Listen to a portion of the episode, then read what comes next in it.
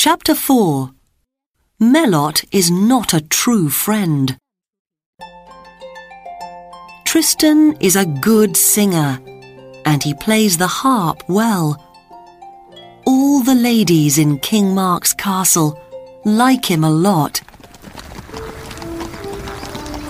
King Mark likes Tristan a lot too. They often hunt together. At the castle, Melot is Tristan's best friend. But Melot is not a true friend. He is jealous of Tristan, Everyone loves Tristan, he thinks. but I don't. I hate him.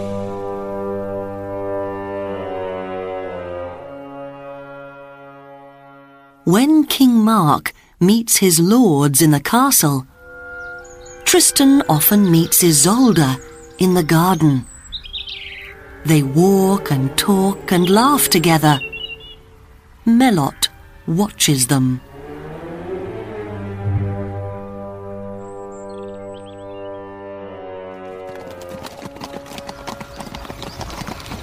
When King Mark is hunting, Tristan often meets Isolde in the castle.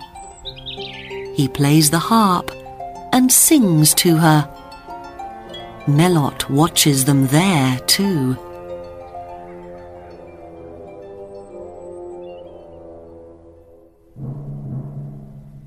After some time, Melot goes to the king. Be careful, King Mark.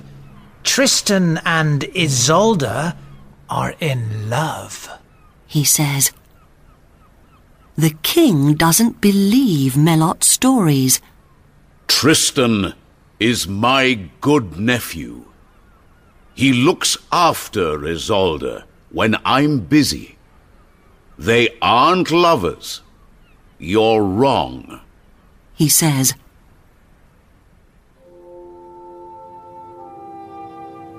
One evening, Melot is in the garden near Isolde's room.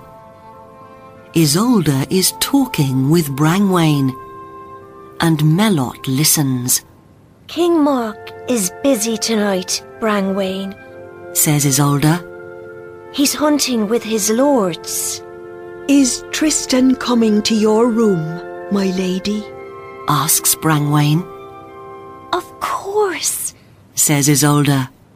Brangwain, put out the torch by my window and give him the signal. Yes, my lady. says Brangwain.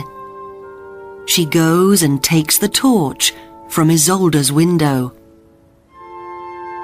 At the same time, Tristan is looking out of the window in his room.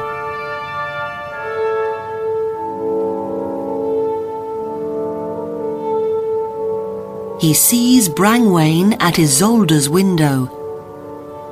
She puts out the torch, Good.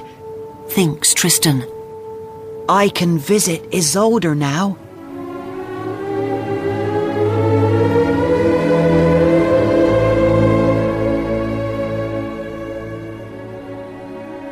Tristan goes quickly to Isolde.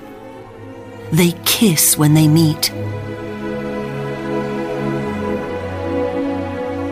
Melot sees Tristan and Isolde together. He watches their kiss. I must tell the king about this. He thinks.